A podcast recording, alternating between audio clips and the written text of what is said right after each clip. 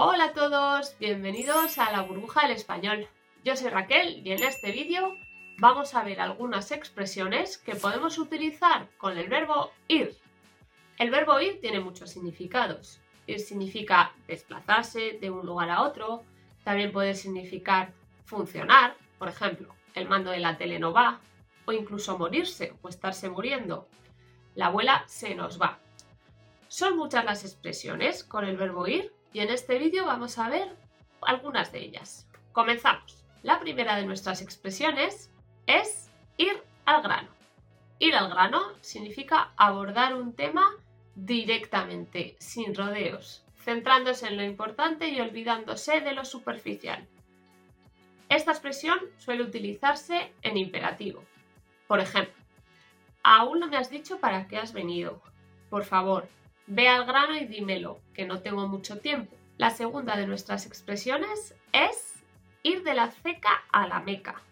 Ir de la ceca a la meca significa ir de aquí para allá, es decir, de un lugar a otro sin parar. Podemos utilizar también esta expresión con el verbo andar.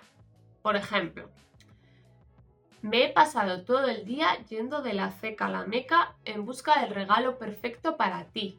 Al final no lo he encontrado y te he comprado este libro. Espero que te guste. La tercera de nuestras expresiones es ir por lana y volver trasquilado. Trasquilar significa cortar el pelo o la lana a algunos animales. Ir por lana y volver trasquilado significa esperar algún tipo de ganancia en un determinado asunto y, en cambio, sufrir una pérdida inesperada. Por ejemplo, los de mi oficina pensaban engañarme tratando de que comprara unas acciones que en realidad no valen nada. Por suerte, la secretaria es amiga mía y me avisó. Ellos fueron a por lana y volvieron trasquilados. La cuarta de nuestras expresiones es ir sobre ruedas. Ir sobre ruedas significa que algo va muy bien, según lo previsto, como si llevase ruedas y no necesitase que lo empujásemos. Por ejemplo, ¿cómo te va el proyecto que empezaste? Muy bien, va todo sobre ruedas.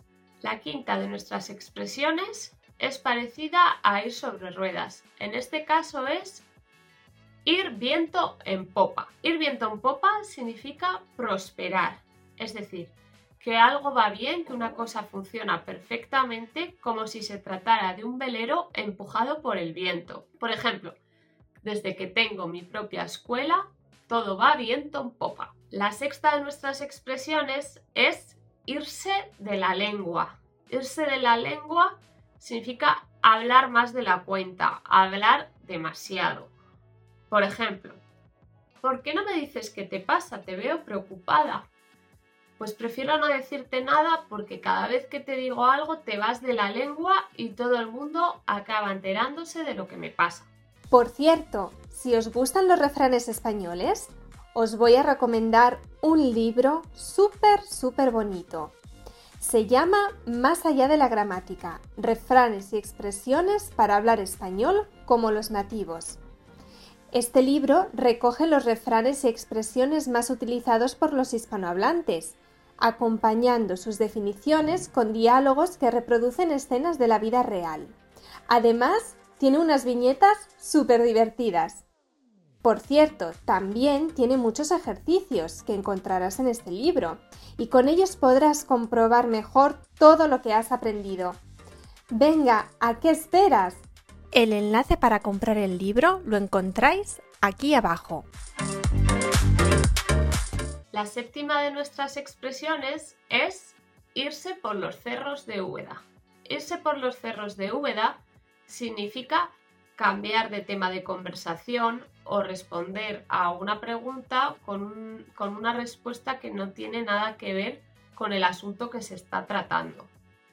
Literalmente, los cerros son colinas, elevaciones de terreno, y Úbeda es una ciudad andaluza que, por cierto, si no la conocéis, os invito a que vayáis, porque además es patrimonio cultural de la humanidad. Un ejemplo en el que podemos utilizar esta expresión sería cuando no conoce el tema, siempre se va por los cerros de Úbeda. Octava. Írsele el santo al cielo. Cuando a alguien se le va el santo al cielo, es que se ha despistado, se le ha olvidado algo que tenía en mente y ya no lo puede decir. Por ejemplo, quería decirte algo en relación a la reunión que hemos tenido esta mañana, pero se me ha ido el santo al cielo y no me acuerdo. Te lo diré en cuanto me venga a la cabeza. Novena expresión con el verbo ir. Írsele la olla. Cuando a alguien se le va la olla es que ha perdido la cabeza o que no está pensando de forma racional.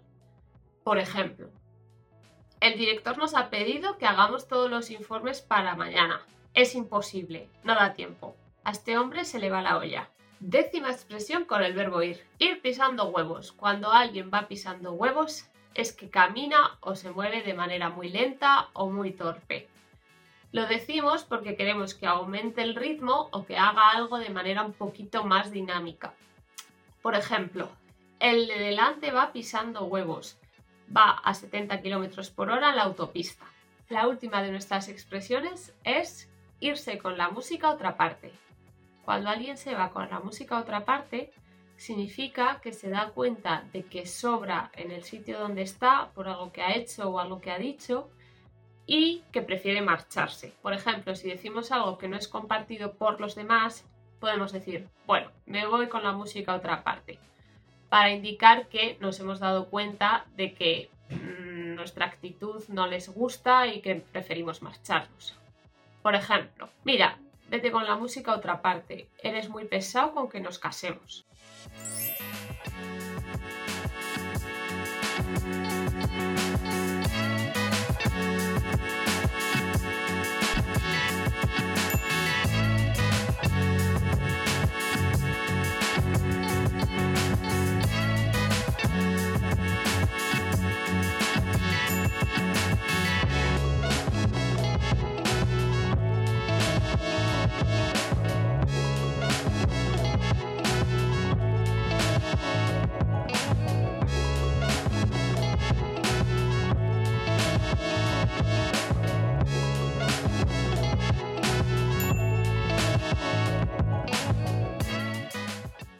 Chicos, pues hasta aquí el vídeo de hoy. Espero que os haya sido de utilidad.